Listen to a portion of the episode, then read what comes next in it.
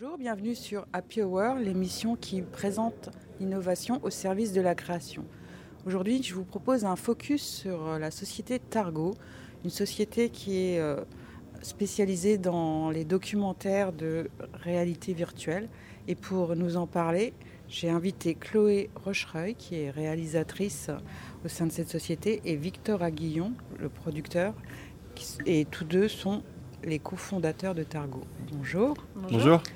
Targo euh, existe euh, depuis maintenant quelques années et a réussi à, monter en puissance sur un, secteur euh, qui est a priori un peu compliqué d'accès pour trouver une vitesse de croisière, c'est la réalité virtuelle.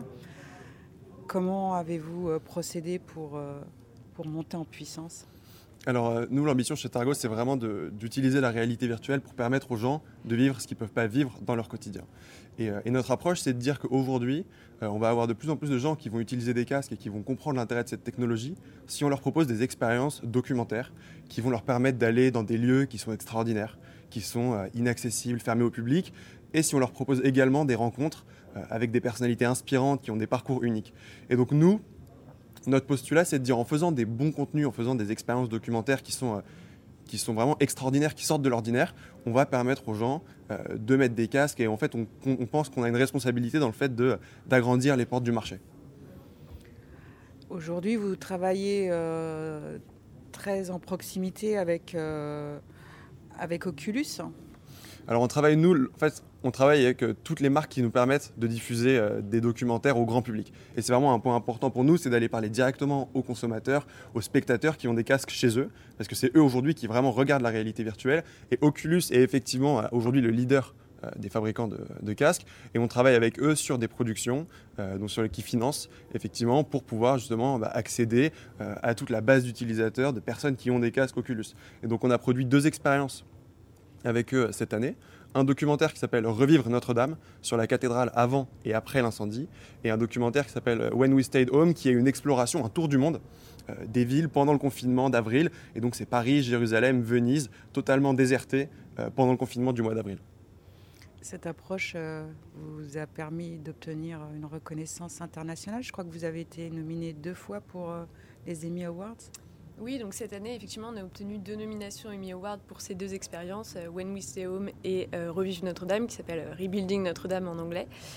et c'était extrêmement important pour nous d'être reconnus de cette manière parce que les Emmy sont vraiment une compétition dans laquelle le, les contenus grand public sont récompensés. Et c'est vraiment notre approche de essayer d'adresser le grand public avec des sujets qui sont grand public, qui parlent à tout le monde. Donc Notre-Dame, le confinement. Et pour nous, c'était effectivement euh, une reconnaissance de voir que nos contenus euh, euh, parlaient à un public international, notamment américain, et, étaient diffusés le plus largement possible.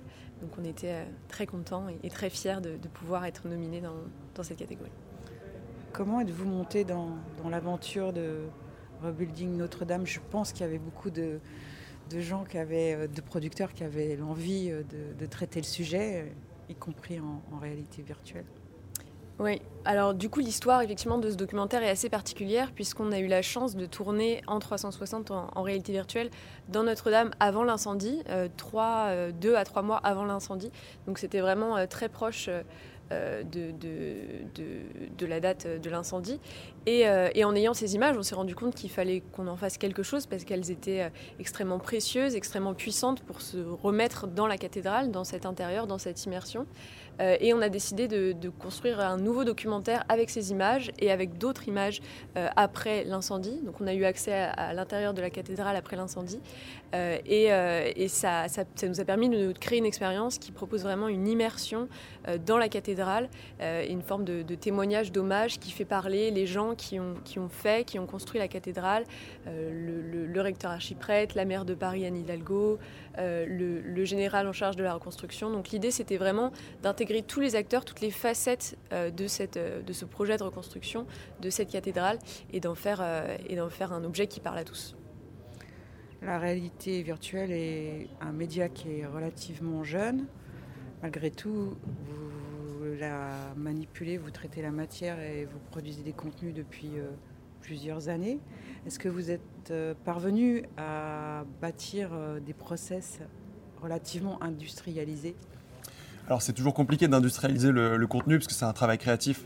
Euh, et donc chaque projet est différent. Aujourd'hui, on a quand même une méthode euh, précise sur la manière dont on fait nos projets, euh, que ce soit sur le type de sujet qu'on va aller choisir, sur la manière de positionner les caméras pendant ou même de faire notre post-production. On a, nous, vraiment mis en place des procédés. Et aujourd'hui, on est en train de, pousser encore les, portes de ce qui est possible en réalité virtuelle. Et au lieu aujourd'hui d'être simplement dans une vidéo 360, ce qu'on a envie de faire, c'est véritablement de proposer à l'utilisateur d'être dans un espace qui est euh, un espace qui est photoréaliste, qui ressemble au vrai monde, dans lequel il va pouvoir se déplacer et interagir avec son environnement. Et pour cette technologie-là, on, a besoin aujourd'hui de vraiment créer des outils en interne qu'on est en train de créer, qui nous permettent de justement euh, appliquer des techniques de montage qui sont des, techniques de montage de vidéo à des techniques du jeu vidéo en fait. Donc on doit appliquer tout notre savoir-faire, euh, j'ai envie de dire, de storytelling de la vidéo en réalité virtuelle et passer sur des technologies de jeux vidéo dans lesquelles on va pouvoir interagir, se déplacer et qui sont vraiment des logiques différentes. Donc aujourd'hui, on a vraiment des process en place euh, spécifiquement en plus pour ces nouvelles technologies qui sont euh, la photogrammétrie, euh, les 6 degrés de liberté et vraiment l'interaction en réalité virtuelle. Du coup, mais je complète ce que Victor dit. Euh, effectivement, sur la question du storytelling, on a trouvé une forme de, recette magique qui, marche un peu euh, à, chaque fois, malgré, euh, en dépit des technologies différentes qu'on utilise, qui sont vraiment l'idée de se dire qu'il y a un environnement fort, donc un lieu visuel extrêmement riche, dans lequel on a accès à des choses qu'on aurait où on n'aurait pas accès dans, notre quotidien de tous les jours. Un personnage qui va guider l'histoire, et c'est important en réalité virtuelle parce que c'est à 360, on a besoin de prendre le spectateur par la main, et, euh, une histoire, parce qu'il faut, il faut, une histoire, ce serait faux de dire que la technologie suffit à elle-même. Et du coup, on a ces trois éléments en fait, qui, reviennent régulièrement dans nos histoires et qui euh, sont vraiment une base sur laquelle on décline ensuite tous nos projets et qui sont une forme de, de recette euh, qui, qui fonctionne à chaque fois. Donc, euh, la Tatis TV a diffusé hier euh, la remise des trophées du 360 Film Festival, euh, un festival dans lequel vous aviez inscrit Building Notre-Dame, et également un projet qui a beaucoup ému le, jury, c'est Windows into Prison. Est-ce que vous pouvez nous en toucher quelques mots? Oui, alors ce, projet, euh, c'est effectivement un projet assez émouvant puisque c'est la première fois qu'une caméra en réalité virtuelle rentre dans une prison en France. Euh, donc on a suivi pendant plusieurs mois des détenus euh, dans une prison qui est dans le sud de Paris et c'est un centre de détention pour les femmes. Donc on a suivi trois femmes qui étaient des parcours différents de leur détention. et c'est assez émouvant puisqu'on propose vraiment une immersion dans leur quotidien, dans l'intimité de la prison, dans leurs cellules, dans, leur, dans leur moment de vie et c'est assez, euh, assez curieux puisque euh, cette immersion-là, elle est assez différente de ce qu'on pourrait imaginer de la prison, qui euh, est dans l'imaginaire collectif, je pense, un environnement violent, un environnement qui est assez, assez fantasmé de manière générale.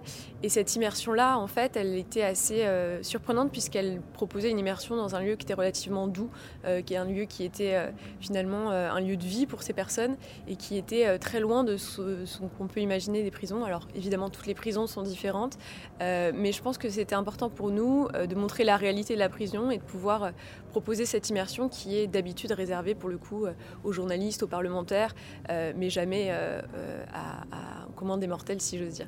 Donc, donc pouvoir proposer cette immersion privilégiée, pouvoir rencontrer ces, gens, pouvoir comprendre leur histoire, c'était c'était vraiment le cœur de, notre message. Parmi les, derniers projets euh, que vous avez euh, développés. Il y a aussi euh, un, film sur l'opéra Garnier. C'est une approche qui était assez inédite pour vous? Oui, alors euh, effectivement, notre dernier documentaire qui vient de sortir sur les plateformes s'appelle euh, The Principal Dancer, danseur étoile en français. Euh, et on suit un jeune danseur étoile, le plus jeune danseur étoile de l'opéra, qui s'appelle Hugo Marchand. Et, on le suit dans toute la préparation d'un spectacle, donc pendant, plusieurs mois, des répétitions, l'essayage des costumes, jusqu'au grand moment de, de, la première du spectacle. Et, là, l'idée, effectivement, c'était à chaque fois, comme, comme pour la plupart de nos documentaires, d'offrir un accès privilégié dans cet endroit qui est d'habitude euh, fermé au public.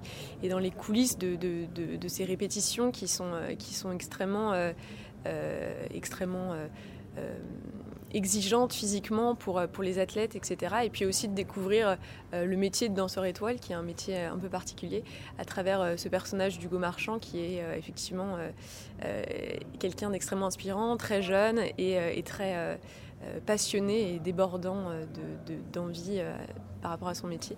Donc, euh, donc on, a voulu effectivement pousser les portes de cet opéra.